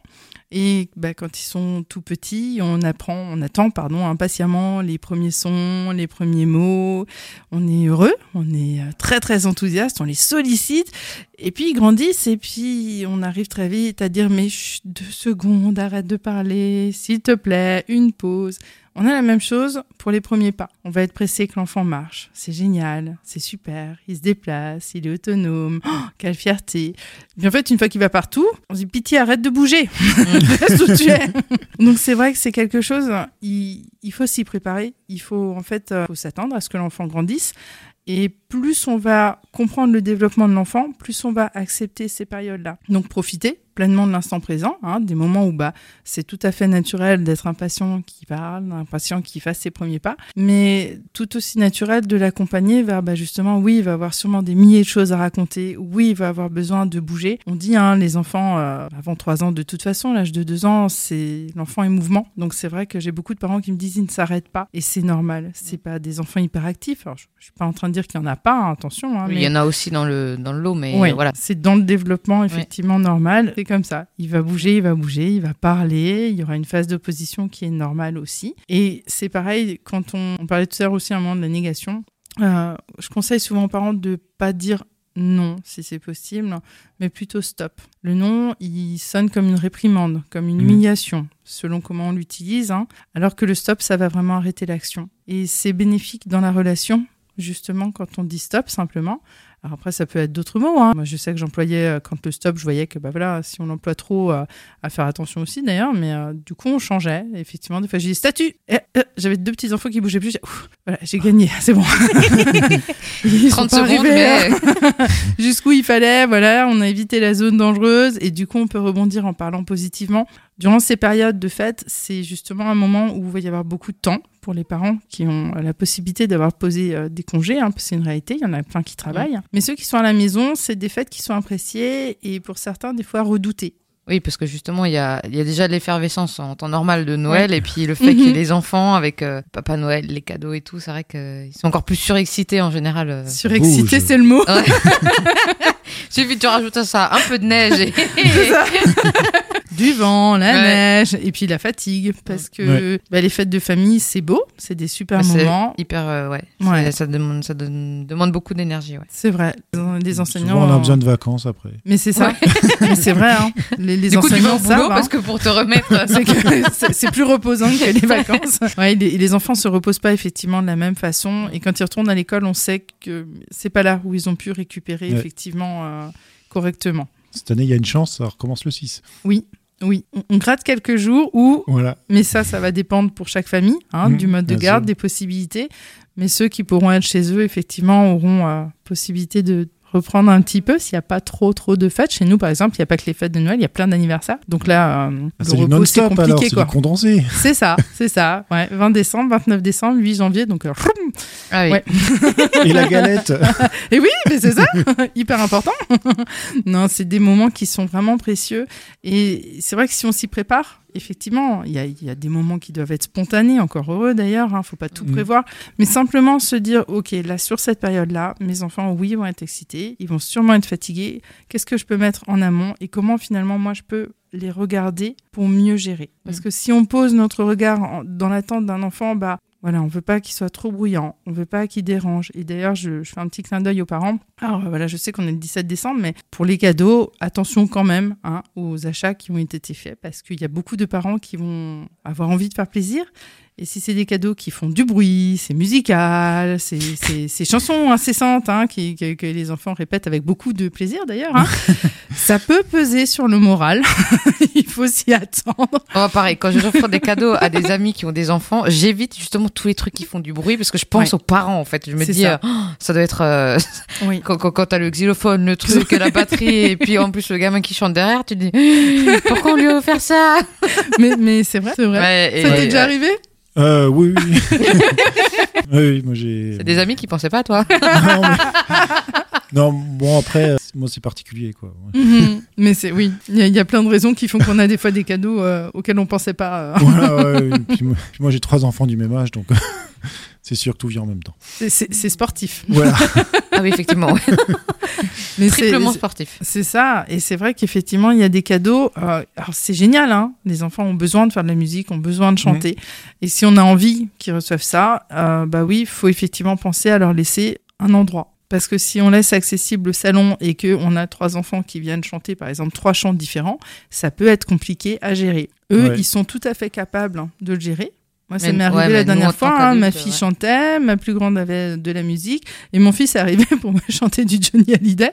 Moi, j'avais trois chansons différentes dans les oreilles. je dis stop. Deux, je gérais. Trois, je, je peux plus. C'est pas possible.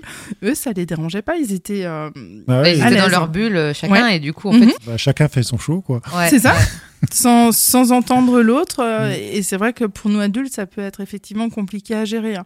Mm. Donc c'est vraiment des choses à avoir en tête. Alors on parlait, là je vous parlais de la négation. Euh, Il y a autre chose, c'est souvent, il y a beaucoup de parents d'ailleurs qui me le disent, et, et d'autant plus pour les vacances, voilà, avec euh, l'excitation et la fatigue. Oui, oui, je parle, mais il m'entend pas, je parle, mais il m'écoute pas.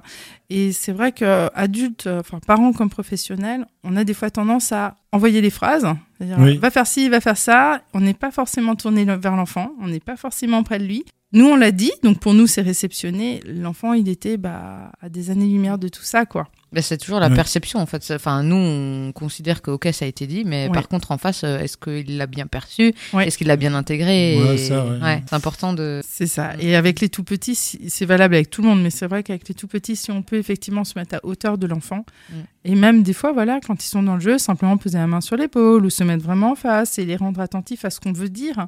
Et moi, je me rends compte, hein, si je parle comme ça pour demander de l'aide pour X ou Y, et que bah, finalement, j'ai pas fait attention à être en face d'eux, et je me retourne et je me rends compte que tout le monde fait tout sauf ce que j'ai demandé. Bah, Là, je me a- dis, Ah non, ouais. faudrait peut-être que j'aille les voir. Il y a quand même beaucoup de, de communication qui passe dans le paraverbal. Oui. Donc tu Mhm. le coupes Oui. si tu le vois pas les enfants et s'ils te voient pas. Ah, complètement. Donc euh, dire euh, quelque part, il manque la, les trois quarts du message, Oui. même plus quoi. Je crois que c'était 90%, il me semble, qui Ouais. passe par le paraverbal. C'est nécessaire. Bah, déjà en tant qu'adulte, tu, tu, tu le ressens. Alors pour des enfants, c'est encore euh, amplifié quoi. Enfin, C'est ça. Je pense que c'est. Ils vont, ils vont pas, ils le disent clairement.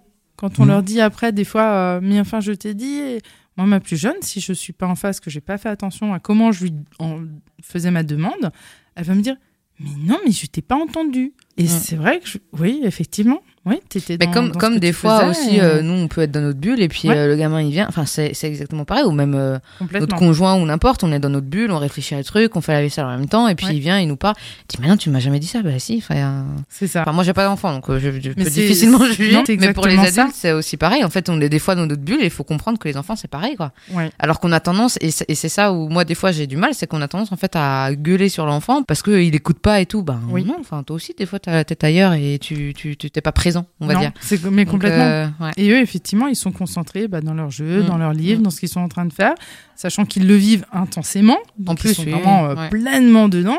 Et nous, bah, si on envoie une phrase, bah voilà, oui, euh, elle va être entendue, hein, le son probablement. De là, effectivement, euh, à en prendre compte. Non, Ouais, c'est pas pris en compte. vraiment. ouais, ouais.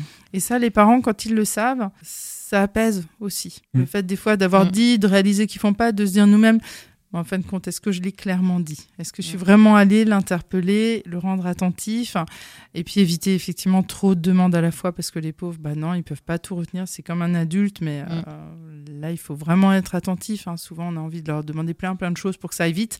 C'est pas possible. Et quand on parlait tout à l'heure du lien, euh, les fêtes de famille, comme on disait, c'est génial. Il y a, voilà, Mm. Chacun a plein, plein de fêtes à passer euh, avec plein de personnes. C'est magnifique. Mais ça peut être épuisant. Et c'est important quand on peut de tenir compte aussi, effectivement, selon l'âge de l'enfant. S'il a encore un besoin de sommeil, tenez-en compte. faut pas Mm. hésiter à, la- à les mettre à la sieste quand c'est nécessaire, parce que sinon on va se retrouver avec un enfant qui va être d'autant plus épuisé, qui va avoir du mal à récupérer, qui va pas profiter de ses fêtes, parce qu'après on a des enfants qui pleurent, certains qui vont effectivement les qualifier de capricieux, colériques, alors que c'est un enfant qui va mal, qui a Mm. trop de stimuli et qui n'est pas en mesure de les gérer. Donc oui, il faut vraiment respecter leur cycle, euh, et même plus grand. Même plus grand, ils ont besoin, voilà, en grandissant, de moins de sommeil, quoi qu'à l'adolescence, euh, le sommeil euh, Mm. redevient euh, grâce matin midi, une heure. c'est- précieux, c'est vrai. Et, et c'est vrai que tout ça, il faut, en fait, faut essayer d'y penser avant. Voilà, comme on a dit, pas tout prévoir. La spontanéité, elle est, elle est essentielle, euh, justement, à la vie de famille. De toute façon, on peut jamais tout prévoir, mais juste de s'y attendre, de se dire comment je peux faire pour, voilà, qu'on soit tous bien, en fin de compte. Prévoir des temps, quoi, finalement. C'est ça. Ouais. Des temps de récupération, des Ouais. temps où Des temps on de est tous jeu aussi ensemble, avec des les temps de enfants, jeu avec euh, les enfants. Ne ouais. pas les laisser que euh, jouer eux seuls, mais c'est de prévoir ça. du temps avec eux. Je pense qu'ils ont aussi besoin d'affection et. Parce que les cadeaux qu'ils reçoivent, c'est magnifique, c'est superbe. Ah, mais il y en a trop en plus. Mais- Enfin, j'ai Ouais. l'impression, moi, quand je vois les quantités de cadeaux, moi, ça me fait halluciner. Sachant qu'un gamin, en général, tu lui donnes, euh, tu lui donnes. euh, la dernière fois, j'avais un enfant qui était chez moi. Il a joué avec euh, mes, mes aimants que j'ai sur le frigo, mais pendant Ouais. une heure. Pas Mais besoin d'acheter des trucs, euh, voilà. Et en fait, les enfants, ils s'amusent avec rien. Et quand tu vois les quantités de cadeaux, euh, enfin, qui... C'est ça qui est génial. Et puis, en plus, ça leur développe l'imaginaire. ouais, ça. en plus, en plus, ouais, Ouais, c'est pas du tout cuit comme, euh, comme la télé, là. Où Ils peuvent donne- créer, Ouais. repenser. Voilà. Et quand tu parles Ouais. de ça, c'est vrai qu'il y a de plus en plus de personnes qui vont vers euh, justement les cadeaux non matériels. Mm. Donc euh, faire des sorties, faire des balades, euh, Mm. aller dans différents parcs. Moi, je sais que mon fils nous a déjà demandé. euh, euh, voilà, donc si le Père Noël allait apporter un cadeau qu'on a fait en famille tous ensemble, et euh, parce que c'était bah voilà une sortie au laser game, et lui il est déjà dans, dans sa tête de on va reprofiter tous en famille hein, de ce moment-là, et ça a été vécu pour lui, mais avec beaucoup beaucoup de joie, Mm. à tel point qu'il s'en souvient, et voilà c'est déjà sur la liste. Dans l'espoir de se dire pourvu, pourvu qu'on y aille de nouveau tous et que bon, il y a des revanches, hein, bien évidemment. Donc, euh, non, le lien est super important et les cadeaux qu'ils reçoivent, voilà, il y a des cadeaux où ils vont y jouer tout seuls, c'est normal. Mais quand on peut le vivre en famille, c'est Ah oui, super. c'est c'est Ouais, les moments, les moments de tendresse et d'amour, c'est plus important que. Enfin, ça, Ouais. ça, ça, ça épanouit plus un enfant, je pense que. L'enfant, il va se souvenir Ouais. plus tard de ça et Mm. pas de tous les cadeaux dont il a. Bah, au contraire, clair, en fait. général, il joue une demi-heure et puis après il passe à l'autre. Après, il- Mhm. enfin voilà. il- Mhm. Ouais. Donc Mm. c'est vrai, privilégier effectivement tous ces moments-là. Alors, euh, faut pas hésiter, hein, pareil, hein, les repas, des fois, c'est source de stress parce qu'on a envie que ce soit parfait et tout. Mais les enfants, ils sont capables, hein, selon l'âge bien évidemment, hein, de participer, Mm. de créer. Euh, les plus grands, ils peuvent, euh, pourquoi pas, même prévoir les musiques pour la soirée. Il y a plein, plein de choses qui peuvent être. Même euh, si c'est les en enfants place, qui hein. l'ont fait, euh, à mon avis, même si c'est un peu raté, il n'y a pas de problème. Ouais, c'est d'autant plus. Voilà, ça. Enfin, ça a plus de valeur. Exactement. Ça fait des super souvenirs et. euh, et, et- On se et marre. sont- ouais. Mhm. Mais moi, je sais que quand on crée du lien comme ça et qu'on fait des choses ensemble, quand il y a après des difficultés ou autre, Mhm. on peut revenir dessus. Oui. Et on dit ah tu te souviens comment c'était, c'était bien et, puis ça apaise, ça fait du bien aux enfants. C'est vrai, C'est comment dire, ça change la relation quoi. complètement. Ça nous- le fait de nourrir le lien, c'est effectivement privilégier hein, le lien que vous allez avoir avec l'enfant, mais pas juste sur l'instant présent. Exactement. C'est toute sa vie que ça va rester. Ouais, Eh oui. ça donne presque envie d'avoir des enfants, tiens. À chaque fois, à chaque fois que je fais une chronique avec toi, C'est pas la première à chaque fois je fais une chronique, euh, chronique avec euh, Virginie, je me dis, en fait, ça doit quand même être bien d'avoir des enfants. Ah, Mais c'est génial. mais on parlait de Noël justement et puis euh, des enfants. Merci beaucoup Virginie pour Mm. ta euh, belle chronique, la bienveillance dans la merci. famille, quel bonheur et tes réflexions sur les attentes envers nos enfants. On va revenir dans quelques instants autour des enfants avec notre invité Agathe Belly, sophrologue en école et en entreprise. Mais juste avant, on va parler de Noël avec la dernière pause musicale spéciale Noël hein, depuis le début de cette émission. Et là, je vois que les yeux de Manuel Appétit parce qu'elle sait d'avance quelle chanson il y aura. Évidemment, on ne peut pas finir qui est traité à Noël et puis avec les pauses musicales, hein, j'entends évidemment avec la traditionnelle chanson, celle qu'on écoute à chaque Noël du 1er décembre, limite jusqu'au 31 parfois, parce qu'on se fait plaisir même après Noël. On s'écoute cette fameuse chanson que vous aurez tous reconnue et puis ensuite ce sera au tour de notre invité. On va faire connaissance avec la sophrologie en école et en entreprise. À tout de suite dans Bulle de Bonheur.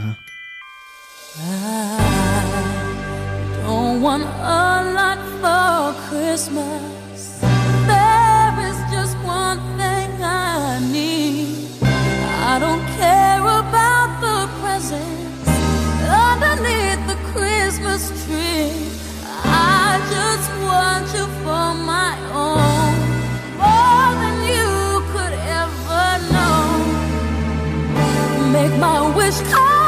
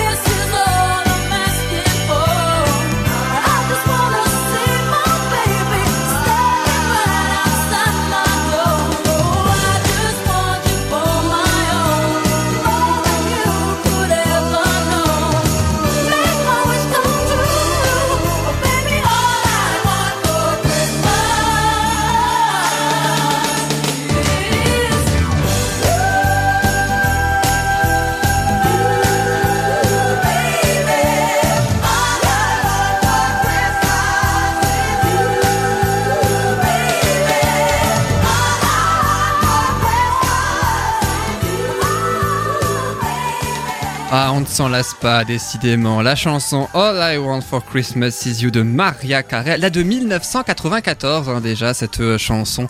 Une chanson qui a 25 ans, et oui, déjà. Alors justement, le plus important pour Noël, c'est toi, c'est la traduction euh, de ce titre. On peut dire aussi que le plus important pour euh, Noël et même tout le reste de l'année, c'est soi. On va en parler justement avec la sophrologie en école et en entreprise avec notre invité. La rubrique, elle s'appelle le bonheur de recevoir.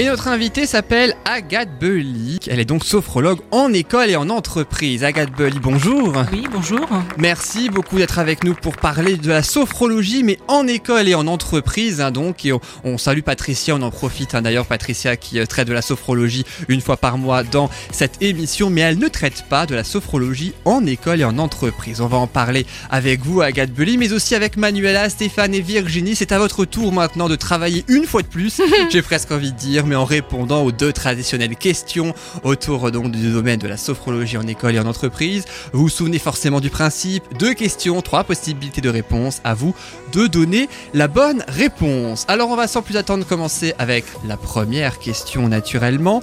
Quelle proposition ne désigne pas une activité proposée par Agathe Belly, notre invitée. Est-ce que il s'agit de sophro-entreprise Est-ce qu'elle ne propose pas la sophro-école Ou est-ce qu'elle ne propose pas la sophro-mariage Comme c'est facile! Là- on aime piège, bien, il y a des pièges dans mes questions des fois. Alors, Manuela, Stéphane et Virginie, qu'est-ce que vous pensez? Tiens, Manuela, on va commencer par toi. Bah, elle propose pas la troisième, euh, le sophro en mariage, mais ça pourrait être une super idée. Enfin, enfin, Oui. je dis ça comme si la réponse était ça. Mais en tout cas, ça peut être euh, une super idée. Bah, on, on te la laisse, hein, si jamais. Oui, oui, oui, non, mais.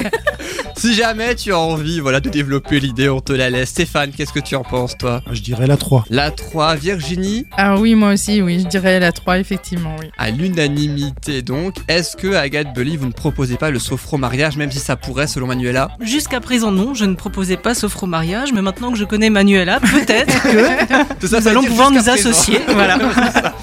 En Parce fait. que oui, c'est aussi une période un petit peu stressante, effectivement. Donc, par contre, oui, sophro-école, oui. Et vous proposez aussi sophro-entreprise, les deux, hein, c'est bien ça. deux, oui. Alors de, de quoi il s'agit euh, Sophro-école, on va commencer par ça. Alors, sophro-école, c'est des ateliers dans les écoles. Pas tout à fait la petite section, la moyenne section. Donc, quand ils ont à partir de 4-5 ans, jusqu'au bac, jusqu'au post-bac. Parce que les adultes n'ont pas euh, la primeur du stress. Que les enfants tout petits, déjà, ont besoin d'évacuer. Alors, euh, Virginie en a parlé tout à l'heure, des émotions aussi. Et que la sophrologie permet cela et, et permet d'apprendre, d'être autonome, en fait, dans sa gestion de stress, de, d'émotions, de- de parcours de vie au fur et à mesure. Donc j'interviens dans les écoles maternelles, élémentaires aussi, puisque là il y a euh, voilà tout un, toute une évolution possible aussi entre le CP et le CM. On vit pas les mêmes choses de la même manière. Le collège est, est un moment euh, souvent difficile, Mhm. plein de raisons. Le lycée aussi, Et alors le lycée, alors là on a l'apothéose avec le bac. c'est ça.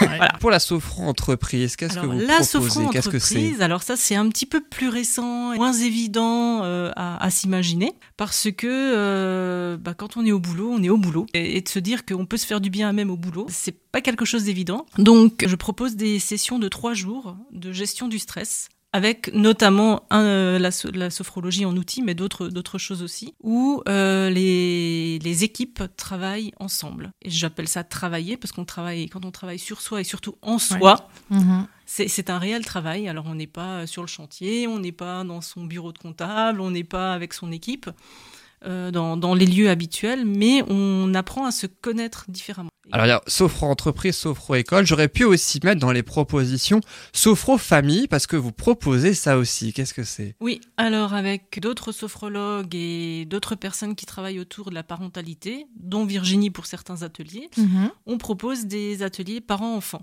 où là on voit le bénéfice de ce qu'est un moment partagé en famille. Et, euh, et on a eu l'idée à un moment donné avec Virginie, on l'a pas encore concrétisé, mais de prendre une photo des, des parents et des enfants quand ils arrivent et quand ils partent. Et de voir à quel point le visage des participants se transforme rien qu'en prenant du temps ensemble et en partageant une activité ensemble. C'est vrai qu'on l'a fait sur un atelier, mais euh, comme on pouvait, voilà. Donc euh, on aimerait s'organiser autrement. Mais rien que là, ça se voyait et les visages sont détendus, en fait. Vraiment, les traits du visage sont détendus. Et le fait que les parents en prennent conscience, ouais, c'est chouette. hein. C'est c'est là où on se dit c'est gagné. Et vous voyez donc la différence euh, du coup au début et à la fin euh, de ceci. Et puis il y a aussi une journée Sophrofamille qui est prévue le 25 avril 2020. Oui. Que, comment se font les inscriptions si on- les gens souhaitent s'inscrire pour la Sophrofamille Là, il faut me joindre par mail et puis ça, ça se fait en direct. Donc le mail c'est sophroagathe.yahoo.fr, un tout attaché, donc un sophroagathe et en minuscule, arrobase yahoo.fr pour les inscriptions. Et je vous propose maintenant la seconde question euh, de, du Mhm. quiz autour euh, de l'invité. On va parler d'un tout autre sujet maintenant. Voici la question. Avec quelle école notre invité est-elle en association parmi ses propositions évidemment? Est-ce que l'école s'appelle Au cœur des femmes? Est-ce qu'elle s'appelle Le cœur des hommes? Ou est-ce qu'elle s'appelle Les Restos du Cœur? Alors, avec quelle école notre invitée est-elle en association Au cœur des femmes, le cœur des hommes, regardez pas. les Restos du Cœur comme Stéphane et Manuela savent que Virginie connaît notre invitée, j'essaie un petit peu de lire dans son visage. Elle a pas l'air très très rassurée par la question quand même. C'est vrai. Alors Manuela et. Stéphane, d'abord, qu'est-ce que vous en pensez? Les restos du cœur, c'est pas une école, non? Enfin, je sais pas. Ah peut-être, je ne sais pas. À toi de dire. Vas-y Stéphane, comment? J'adore. Courageuse Manuela. J'ai commencé avant. Oui, t'as raison. Euh, le cœur des femmes. Alors Stéphane dirait au cœur des femmes. Manuela, qu'est-ce que tu dirais Ça me plaisait bien cette idée au cœur des femmes. Au cœur des femmes Mais ce- il faut pas oublier les hommes non plus. est bien, mais... En fait, j'ai après l'impression que c'est une émission un peu spéciale femme, même qu'à Stéphane et moi, tu vois. Je sais pas comment on doit le prendre, Stéphane, mais c'est pas grave. Et toi, Virginie, alors? Alors euh, oui, au cœur des femmes. Alors effectivement, la bonne réponse, c'est bien au cœur des femmes. Agathe Bellier, est-ce que, est-ce que vous pouvez nous expliquer cette école, une école humaniste, si on peut être précis Oui, hein tout à fait, oui. C'est c'est en fait un parcours que- qui a été créé par, par des femmes, pour les femmes, mais aussi pour les hommes. Voilà, il y a quand même une partie Mhm. pour les hommes, qui est partie du constat d'une méconnaissance qu'ont les femmes d'elles-mêmes. Alors ça part d'un point euh, physique et technique jusqu'à leur cœur, leur fonctionnement de femme, de maman, de d'épouse, de au cœur de chaque femme, il y a plein de femmes. Et donc on, on accompagne les femmes dans cette dans ce cheminement, dans cette découverte d'elles-mêmes. Euh, L'école est, basée euh, plutôt du côté de Strasbourg, mais on est une équipe de, quatre personnes. Il y a une cinquième qui vient de, s'ajouter euh, autour de Colmar, vallée de Münster, euh, du côté d'Orbay aussi. Pour l'instant, on est plutôt dans les vallées, je ne sais pas pourquoi. mais Enfin bon, on est autour de Colmar. C'est très bien aussi. Voilà, bah, pouvoir proposer des, des, des choses, qui, des journées où les femmes peuvent se reconnecter à elles-mêmes et être entre elles. Il y a aussi tout ce côté de prendre du temps entre femmes. Ce qui se faisait autrefois facilement et ce qui aujourd'hui est plus compliqué. Alors vous proposez beaucoup de thèmes, j'ai presque envie de dire, ou à tous les publics, hein, si on peut dire, si on reprend Sophro Entreprise, Sophro École, euh, au cœur des femmes, aussi bientôt Sophro Mariage, donc. on attend ça avec impatience. Vous l'avez dit aussi, vous proposez des ateliers pour les enfants, que ce soit la maternelle, l'élémentaire, aussi au niveau euh, collège, lycée. Ce sont souvent à peu près les mêmes intitulés selon les, les niveaux. J'en cite trois, mon corps, mes émotions, apprendre comment ça fonctionne pour moi, ou encore j'apprends à me relaxer. Il y en a d'autres, hein, évidemment, hein, mais euh, ce sont euh, ceux que j'ai ainsi relevés. Est-ce que l'enfant perçoit de la même façon le stress en grandissant? J'imagine que non, du coup. L'enfant ne perçoit pas forcément un stress, ce que nous on va appeler un stress. On va lui Mhm. coller le mot t'es stressé, t'es énervé. Lui va ressentir une agitation plutôt intérieure. Donc le tout petit euh, va être agité, va pas pouvoir euh, se poser. Quand ils grandissent euh, à l'école primaire, ils sont un petit peu plus calmes en classe. Ils arrivent à s'asseoir à peu près. Ils restent deux heures en classe et puis après, ils ont le droit d'aller en récréation, de courir parfois, pas dans toutes les écoles. Et puis on se remet assis. Et puis après, on va à la cantine. Et puis à la Mhm. cantine, il faut être assis, il faut être silencieux. Et puis après, on retourne un petit peu dans la cour, mais il faut pas faire trop de bruit. Et puis on retourne en classe. À quel moment est-ce que l'enfant peut réellement exprimer toute cette agitation qui, qui est en lui Mm. Pas à 17h quand papa, maman arrivent complètement speedés de leur journée. En général, ça marche pas comme ça. C'est pas bienvenu là, c'est sûr. C'est pas le moment auquel on, voilà, les parents sont prêts à écouter ce stress-là. Mm. Donc de pouvoir proposer tout au long de la journée des petits moments aux enfants où ils peuvent se reconnecter à eux. C'est vraiment se reconnecter à eux. C'est ce que je, je propose aussi quand je fais des formations aux enseignants. C'est vraiment de créer des tout petits exercices qui prennent une minute, deux minutes, mais qu'ils peuvent faire régulièrement dans la journée pour que l'enfant puisse exprimer justement ses émotions. Oui, en fait, ce qui est bien, c'est qu'il n'y a pas besoin de prendre une heure de temps avec les enfants. Et Ouais. enfin, ça peut être des tout petits moments tout court, mais qui vont faire un gain énorme sur toute la journée, en fait. Ouais, c'est ça, ouais. Ouais. Nous, on a besoin de se prendre une heure, mais euh, si on se prenait euh, trois, trois minutes euh, quatre fois par jour, on n'aurait pas besoin de se prendre une heure. Oui, oui, oui, effectivement, ouais. Mais Et les c'est- enfants, ouais. et c'est Ouais. gagnant pour les enfants et pour l'enseignant. Oui, Ah, ça, aussi, c'est hein. sûr. oui. ouais, ouais. C'est vraiment quelque chose où effectivement il faudrait voilà, que le message soit passé parce que quand les enseignants cherchent bah, comment faire, hein, quelle technique, la sophrologie est, est une super technique pour le coup qui prend pas de temps et les bénéfices sont réels. Quoi. Et on peut adapter en fonction de sa classe. C'est-à-dire que euh, moi, les ateliers que j'ai- j'ai proposés, les enseignants, donc je leur, je leur apprends à Mm. eux-mêmes d'abord à vivre la sophrologie parce que évidemment on peut pas transmettre quelque chose qu'on ne vit pas. Mm. Euh, sur une deuxième journée, on crée ensemble les exercices dont ils ont besoin pour leur classe parce que euh, les élèves ne sont pas les mêmes d'une année à l'autre. Ouais. Euh, donc voilà, on adapte en fonction de l'âge, en fonction des enfants, en fonction vraiment de, du groupe classe aussi. Puis justement, comment vous faites pour attirer leur attention aux enfants euh, donc Parce que notamment à l'école primaire, hein, vous proposez un atelier J'apprends à me relaxer. Pas que à l'école primaire, mais en général, c'est au niveau justement où on se dépense le plus à la récréation ou autre, où on a le plus d'énergie. Comment vous faites pour attirer leur, euh, leur attention et leur faire connaître la relaxation On a de l'énergie, mais comme je vous disais tout à l'heure, à quel moment est-ce qu'on a le droit de, de la libérer Euh, Mhm. Pas souvent. Donc cette énergie stagne, stagne, stagne, et ça crée de l'agitation. Et les enseignants me disent, euh, ils sont pas concentrés, ils sont euh, distraits. Attirer l'attention des enfants sur la sophrologie ou sur les bienfaits d'un exercice, bah déjà ils sont super contents quand j'arrive et je leur dis qu'on va pas rester sur une chaise, qu'on va dans une salle où il n'y a pas de chaise, Mhm. on va peut-être même dans la salle de motricité des Alors là, déjà, waouh, on se met debout. Les exercices, je, le pro- je propose souvent debout, ou alors quand les enseignants ont vraiment des problèmes euh, de place, parce que parfois à 30 c'est très serré aussi, Mhm. on peut le faire assis. C'est déjà bon signe. Donc en général, le public est plutôt un peu acquis d'avance, en se disant, bah avec elle, on va pouvoir bouger. Et puis enfin se dépenser. voilà, se dépenser d'une autre façon, Ah oui. pas forcément en courant dans tous les sens. Pas forcément mais- le sport, parce qu'il n'y a pas que ça. mais- ouais, de pouvoir entrer dans un mouvement libérateur. Et, euh, et, et les enfants euh, ressentent les bienfaits immédiatement. Mhm. Alors pas forcément celui que la maîtresse avait choisi pour être celui qui avait le plus besoin d'être relaxé. Celui-là prendra peut-être plus de temps que celui qui est déjà euh, un petit peu dans cet état d'esprit de se dire bah, je peux me relâcher facilement. Mais pour les adultes, c'est pareil.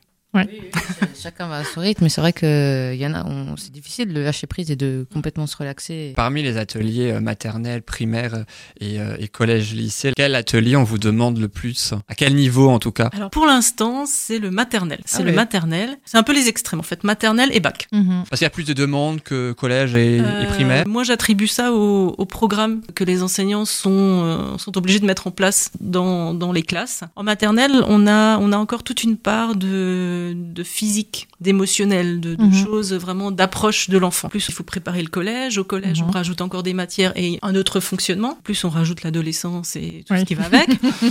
voilà. Donc, je pense pas que ce soit en lien avec, euh, avec un intérêt ou pas d'intérêt. C'est juste dans, dans, le, dans le déroulé de, de, de la scolarité. Il est plus facile de trouver des moments pour Mhm. les plus petits que pour les plus grands. Virginie, toi, tu es en collaboration donc avec notre invité. Ça, vous travaillez euh, ensemble et vous Mhm. animez des ateliers ensemble autour des enfants. Qu'est-ce qu'est-ce que vous proposez comme atelier ou comme collaboration ensemble? Alors c'est vrai que nous on proposait effectivement les ateliers euh, parents-enfants. Alors moi je vais je vais faire la partie on va dire émotion sur les jeux. On va travailler euh, la découverte des émotions, comment on peut les gérer. Ça va dépendre de, de l'âge et des parents qui viennent. Et Agathe va pouvoir proposer, je te laisse dire. Alors moi, c'est les exercices de sophro, justement, que les parents et les enfants font ensemble. Donc il y a des moments où c'est justement tout ce qui est dynamique, hein, parce que la sophrologie, il y a une partie dynamique, justement, qui est reliée un peu au sport, mais soft, hein, où on bouge, Mm. euh, on bouge tout en associant la respiration. Il y a une autre partie qui est beaucoup plus passive, calme, qui est sur la visualisation. Donc on est allongé, on se détend. Et en général, je, je fais les deux parce que les parents, quand on leur dit de venir à l'atelier avec un tapis de sol, un oreiller, une couverture, ils attendent ça. Ils disent chouette la sophro, on va être couché, ça va être chouette, ça va être la sieste. Et non. Et du coup, on leur casse le mythe tout de suite. En même temps, j'ai la même réaction pour les formations en entreprise en aussi. entreprise Oui, quand, euh, quand les gens euh, doivent venir à une formation en entreprise avec un tapis de yoga, un oreiller, une couverture, des crayons de couleur, c'est pas tout à fait dans leur habitude. Ça leur donne déjà un peu une idée qui va être pas comme d'habitude dans, dans leur formation. Ouais. Et donc, il y a, il y a la partie où on est en, en mouvement Mhm. les parents et les enfants. Les enfants ont besoin de cette partie et les parents Ah oui. aussi, parce qu'en fait, ils recontactent une énergie. Mhm. En général, on laisse de côté. Énergie très positive. Et c'est- vrai que les parents ont, sont ouais. dedans pleinement, effectivement, avec les enfants. Enfin, il y a personne, euh, on va dire, qui reste sur le carreau, qui joue pas le jeu. Au contraire, ils sont demandeurs, ils participent volontiers. hein. C'est un, beau moment. Et la moi, je fais des partie belles où- photos à ce moment-là. Voilà. et la partie où les parents sont contents de s'allonger, bah, les enfants, du coup, vont, vont participer aussi, Mhm. vont pouvoir s'allonger calmement. Parce que avant, ils se sont défoulés, on dirait, entre guillemets, au niveau du corps. Les émotions ont été libérées par le corps. Elles ont été comprises par l'intelligence, par les jeux que propose Virginie. Donc on a bien fait un bon nettoyage. Mhm. Et là, l'enfant est prêt à se poser. On peut pas demander à un enfant qui rentre de récréation à 14 heures de se poser sur un tapis de yoga et de dire bon maintenant on va faire de la sophro. Ça marche pas comme ça? Dans la vraie vie, non. Ah punaise, moi je suis habitué au 0 et au 1, ça marche, ça marche pas.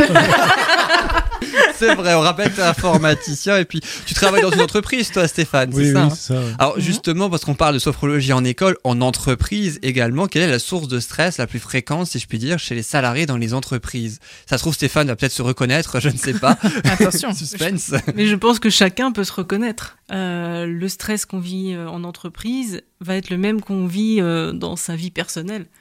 En fait, c'est sa propre façon de gérer son stress. Mhm. Et c'est son propre stress à soi.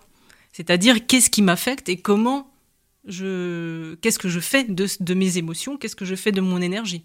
Donc il n'y a pas de différence ou très peu entre la sophrologie en entreprise et la sophrologie individuelle pour les personnes, pas, pas dans le cas du travail, mais dans le cadre professionnel, dans le, Alors, dans cadre qui- personnel. Ouais, alors ce qui va changer, c'est que dans le, dans le cadre personnel, vous avez des entretiens avec le ou la sophrologue, vous avez un suivi très personnel. Et Ce individuel. que moi je propose euh, en entreprise, c'est justement plus un groupe de personnes. On a l'énergie du groupe. Quand ce sont des collègues qui sont menés à se côtoyer régulièrement, il y a quand même un cheminement sur trois jours. On part de quelque chose d'assez soft, où on parle un peu de ce qui nous tracasse, de voilà, pour arriver au bout de, de trois jours à un engagement personnel de chacun à faire quelque chose de positif pour lui-même. Je vous dis pas ce a entre. Donc c'est un peu plus engageant personnellement parce que on va se non pas juste se, se lier avec le sophrologue, mais on va aussi euh, se montrer un petit peu plus à nu avec ses collègues. Et c'est en ça où c'est euh, où c'est intéressant. C'est pas facile effectivement, mais c'est très intéressant pour euh, pour une gestion d'équipe. Surtout dans un groupe de collègues, il y en a qui peuvent pas se saquer entre eux, donc j'imagine que ça doit pas être facile pour vous non plus à ce niveau-là. Mais de comprendre comment l'autre fonctionne et pourquoi il fonctionne comme ça Ça peut change changer tout. la donne. Ouais. Eh oui, il peut changer On peut se effectivement peut-être aussi. hein. Un peu plus. Ah oui. Peu- voilà.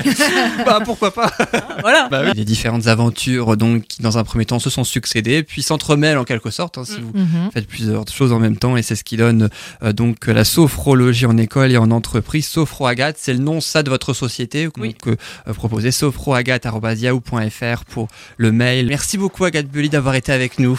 Merci à vous. Merci beaucoup. Merci. Merci. Merci beaucoup et puis merci aussi à Virginie, à Manuela et à Stéphane puisque l'émission se termine et ça y est, nous avons donc terminé les inédits pour 2019. Mais juste avant de nous quitter, un petit mot quand même de chacun pour les auditeurs, pour leur souhaiter de joyeuses fêtes quand même. Avant de se retrouver en janvier 2020, qui veut commencer? Bah écoute, euh, Virginie. ouais, je vais démarrer. Alors bah, moi je souhaite de très belles fêtes de Noël à tout le monde. hein. Pour ceux qui ont euh, la possibilité et la chance de les fêter en famille, bah voilà, de profiter pleinement de l'instant présent, d'éviter un maximum euh, tout stress et de Le savourer, conflit.